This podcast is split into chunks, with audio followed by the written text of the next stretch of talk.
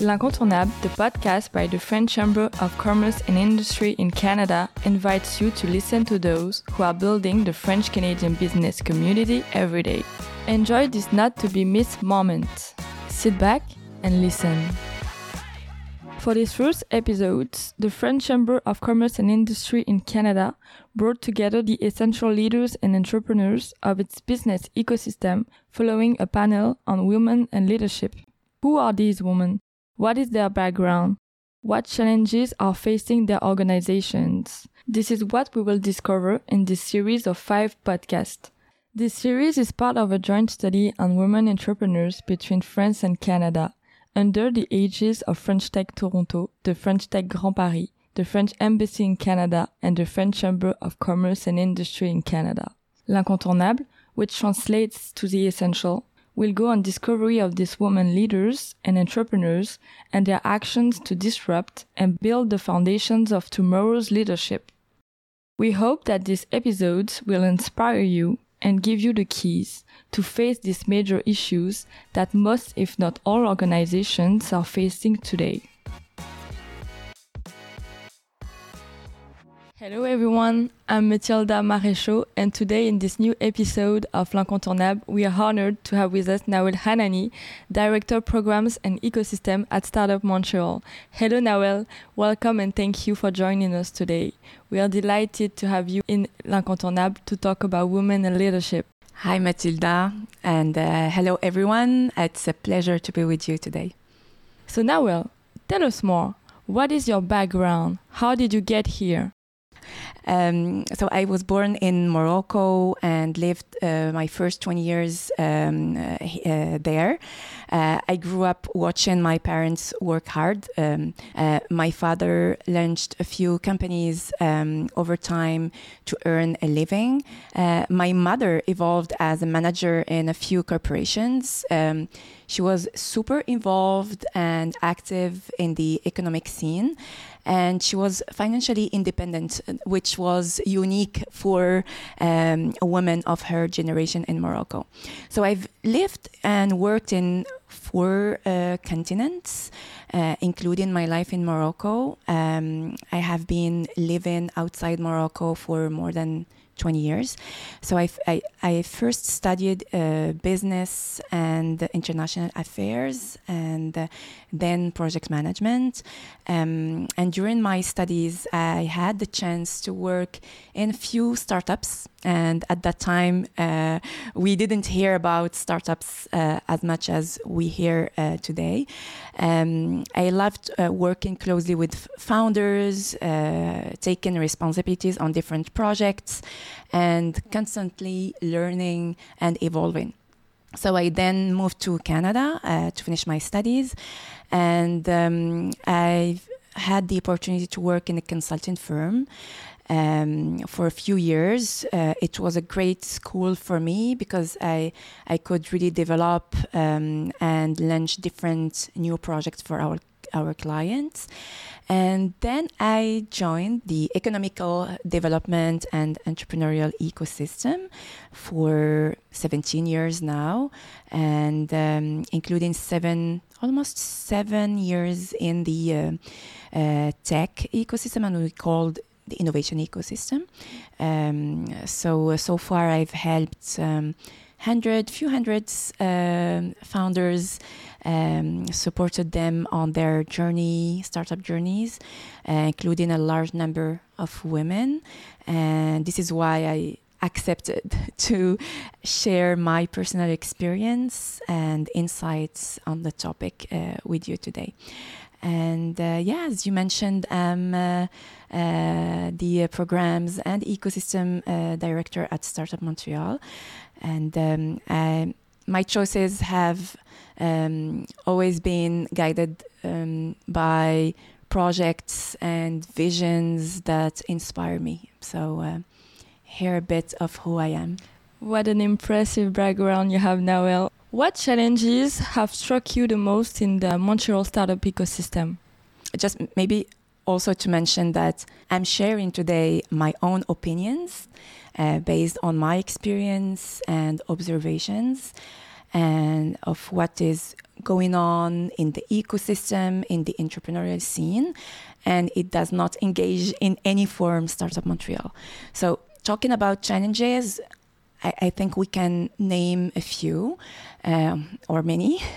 Um, but as we, as the topic of our discussion is about women leadership and entrepreneurship, I will focus my answers on the challenges um, that I see in that field.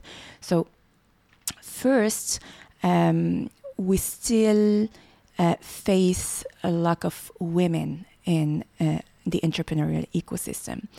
And it's not only in Montreal, I mean, it's in Quebec, in the rest of Canada, and also it's worldwide uh, issue issue or challenge if I, if I might uh, call it this way. Um, so when we look at founders uh, mainly in of tech startups I think the issue is more obvious um, I can share uh, some figures um, uh, that were shared by a few uh, studies. Like in Quebec, we talk about 15 to 20 percent of entrepreneurs who are women. Uh, when we go to the innovation or tech startups, it's less. So maybe around uh, 10, 12, and in few fields, in some fields like medtech, we can see less uh, women uh, um, uh, uh, founders.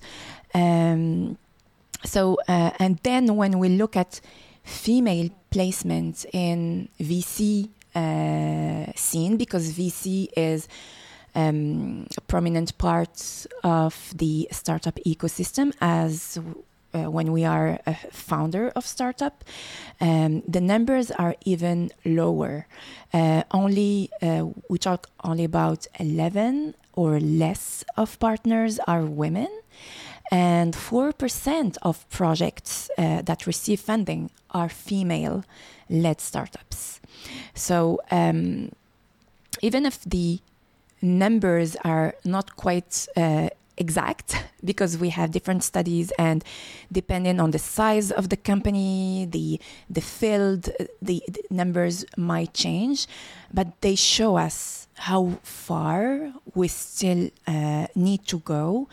Uh, so we still have a lot of lot of work to do um, in that field. So and i think the what the with the pandemic uh, did did affect women in general in their capacity to take high uh, responsibility positions and to start also new new businesses. So um, yeah, so meanwhile, many studies have shown uh, that that uh, companies run mostly by women uh, have better financial results in in comparison with companies uh, run mostly by men. Uh, women are also susceptible to settling uh, concrete measures to have positive impacts socially and environmentally. So, um, so I'm not saying that women are more important than men. Uh, don't get me wrong. Uh, just to illustrate that we have their high potential that we not use as its full potential. So this is the the first uh, uh, first challenge. The other one is I see um, underrepresentation of diversity in startups, and here I'm not referring to diversity in terms of uh, gender. Uh, I'm talking about having a diverse workspace um, as um, a reflection of Montreal with um, including visible minority members, uh, indigenous uh, people, LGBTQ2S, uh, uh, also, uh, I think immigrants and members of minority groups often go into business at a high rate. We can do a better work to create diverse and inclusive environment for, for them and uh, support diversity in all kinds in the ecosystem. What concrete actions are being taken in your organization in the ecosystem to face those challenges you just talked about? Yeah. Uh, when we talk about women um, in Startup Montreal, we launched um, Startup Weekend for Women uh, a few years ago. I think about six years ago, and we um, we've run it, ran it, for two years, and then with that experience, we could develop our own program, a pre accelerator for women called Founders, um, which has a mission to help women. Um, uh, uh, be part of the ecosystem, uh, launch their uh, business, go from an idea to a market. We will be launching very soon the fifth edition Uh, of this program yeah, we. Uh, by the way, we organize a boot camp for for women at the end of this uh, month on October 28th, uh, and we still have a uh, few spots. So for those from our audience who from our listeners who want to join, uh, it's uh, on our website, startupmontreal.com, that they can have all the information about this uh, bootcamp. And um, yeah, after the uh, pre-accelerator uh, founders, we we've launched uh, another program called uh, Recharge. Um, we've recently uh, closed it after uh, running running it um, for a year. Um, it was um, targeted for women founders who have already run a business for two two to five years and were impacted by the impacted by the pandemic.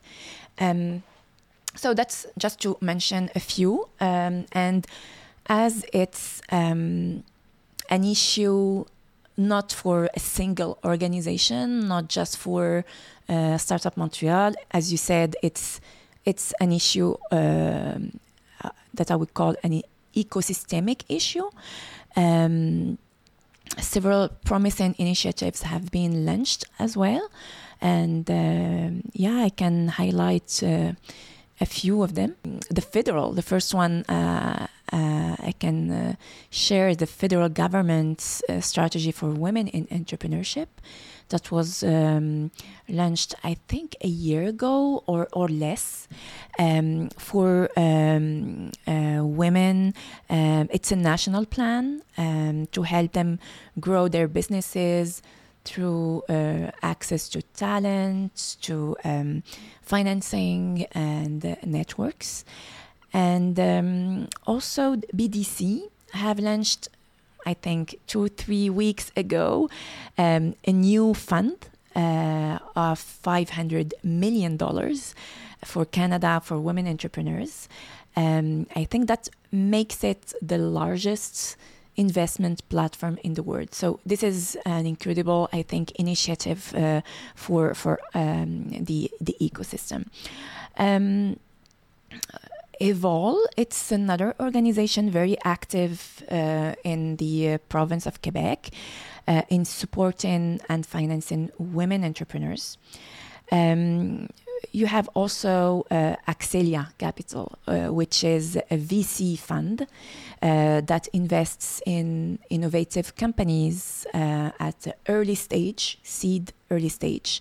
Um, and they invest only in women um, and companies led by women, and it's it's um, a fund that was launched recently as well. I think two years ago uh, by two incredible women as well. So this is um, great news for for the ecosystem, and. Uh, um, in terms of diversity initiatives, uh, as I said, not gender um, diversity.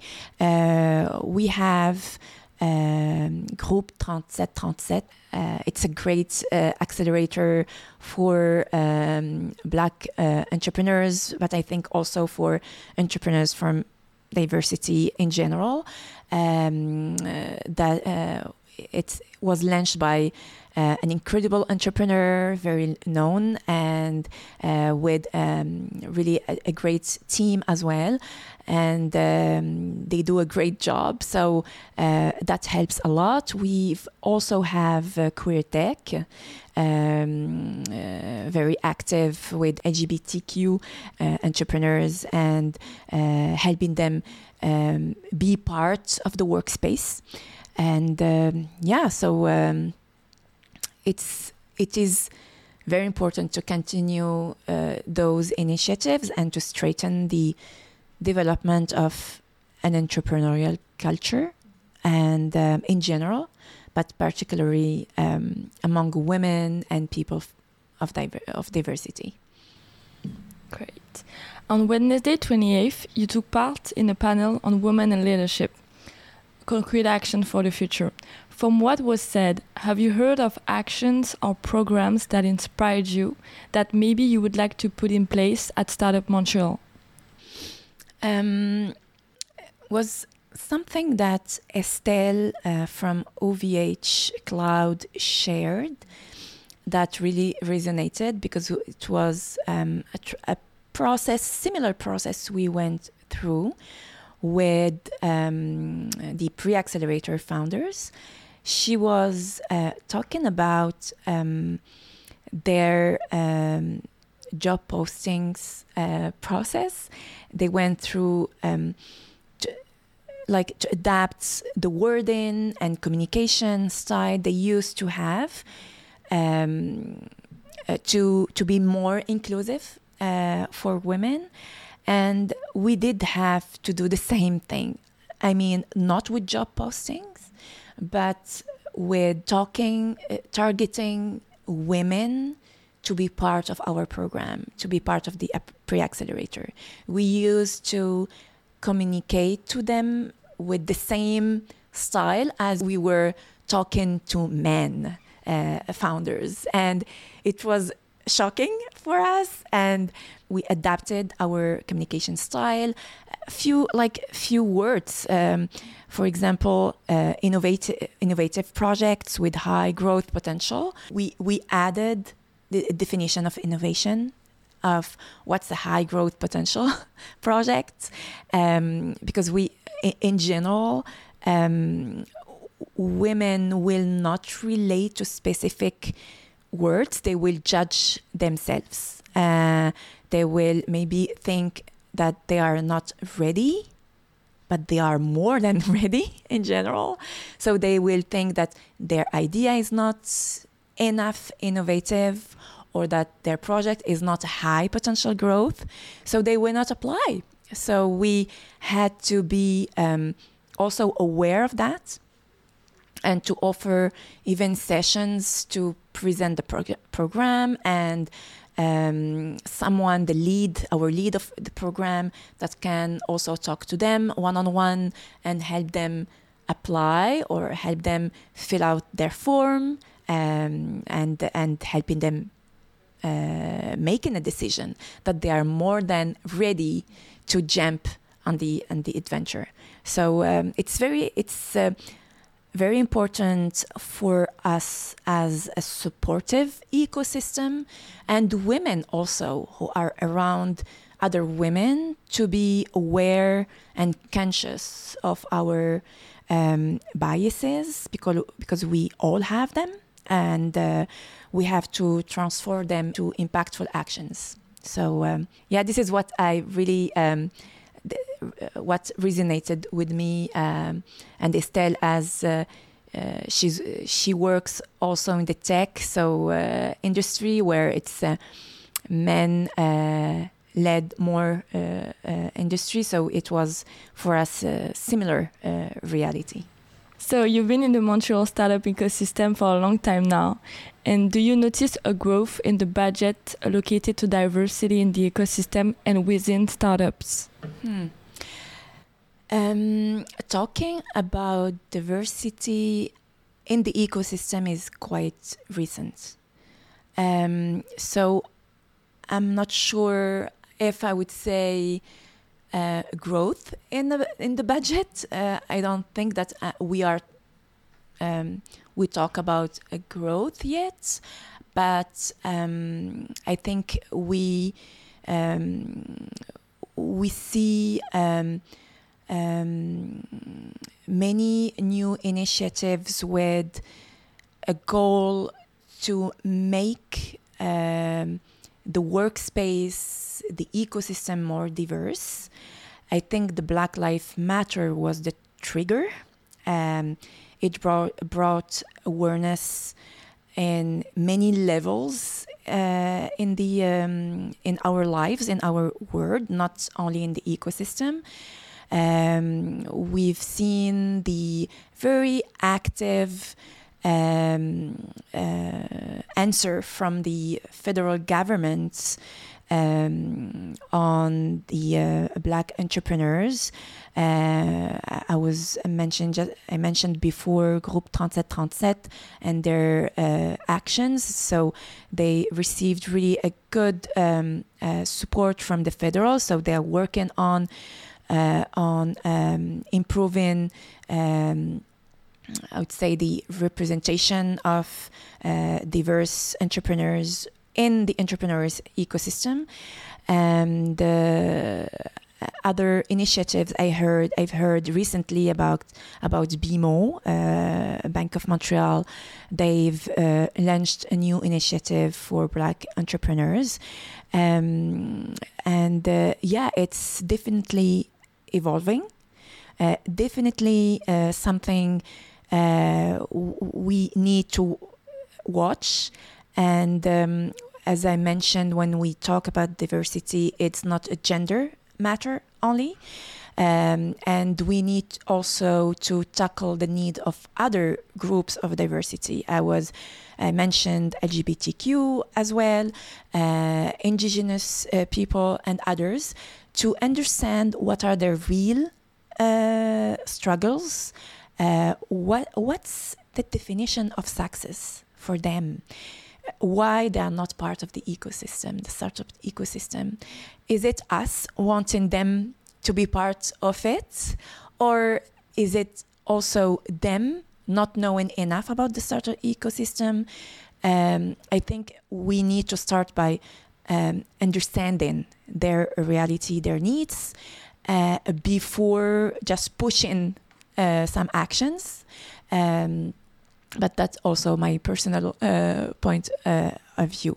I will I will use the results of a study that we did uh, recently um, with 200 startups uh, founders or executive in the um, in Montreal, and what we what it brought us is 71% of the respondents say that they make conscious efforts in um, attracting or in, in the recruitment process to include diversity.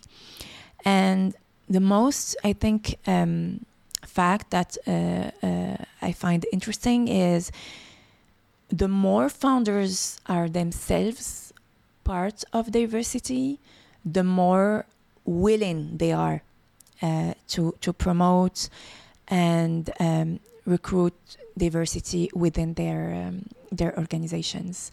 So um, we we still are at the beginning of a journey a journey, and um, but it's it's um, quite encouraging to see uh, the awareness there. But we still have to watch to support this uh, diversity uh, groups, we're in a good good place right now. So within your own organization, Startup Montreal, you are a majority of women. Do you think having a predominantly female team plays a role in the corporate culture?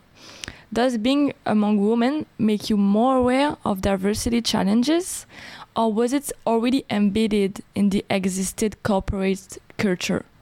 I, I think um, in Startup Montreal, it's naturally present and uh, uh, it has been for the last few years uh, having diverse teams.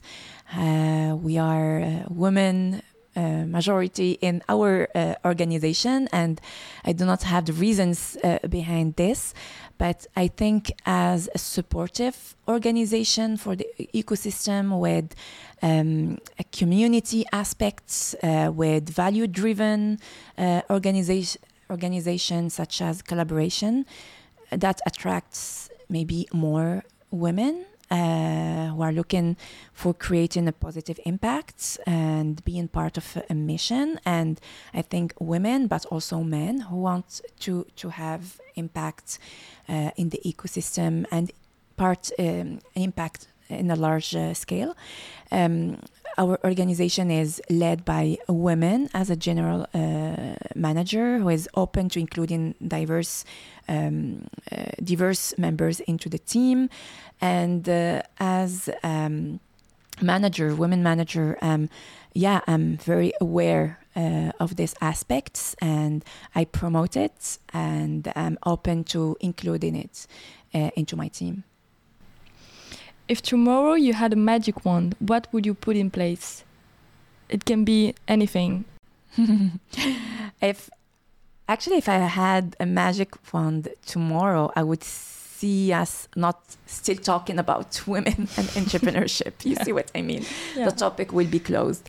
Um, I love the idea of uh, the program Sports Study, and um, I, I, I, see us uh, settling very early in the education process a startup study program and open it not only for women but also for men and uh, uh, diverse groups.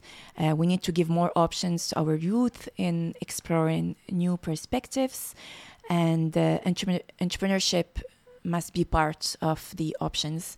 Um, and maybe the other uh, option could be within the organization um, to give a permanent uh, role to women executives uh, to, I would say, uncover potential in their organizations uh, because I think um, we have um, potential in people that hidden it's hidden and uh, women executive can help in uh, uncovering covering it within their teams and accelerating it.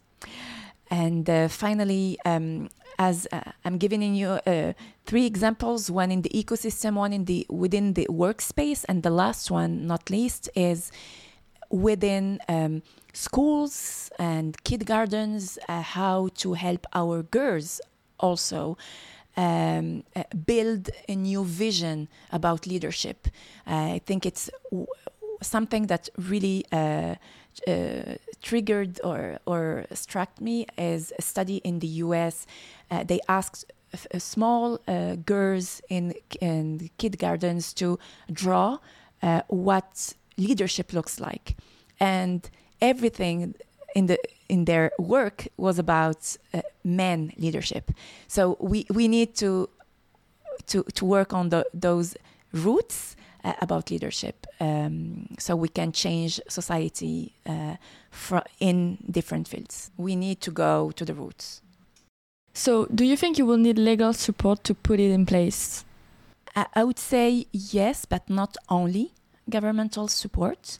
Uh, we need to include more uh, of the private sector uh, into our initiatives to include more founder startups themselves and founders who succeed uh, and are ready to give back to the community and to the next next generation. So just not to to like make make sure that we have we have also diverse funding and diverse uh, uh, supports uh, as well in the initiatives that we we we um, we offer. What messages would you like to convey?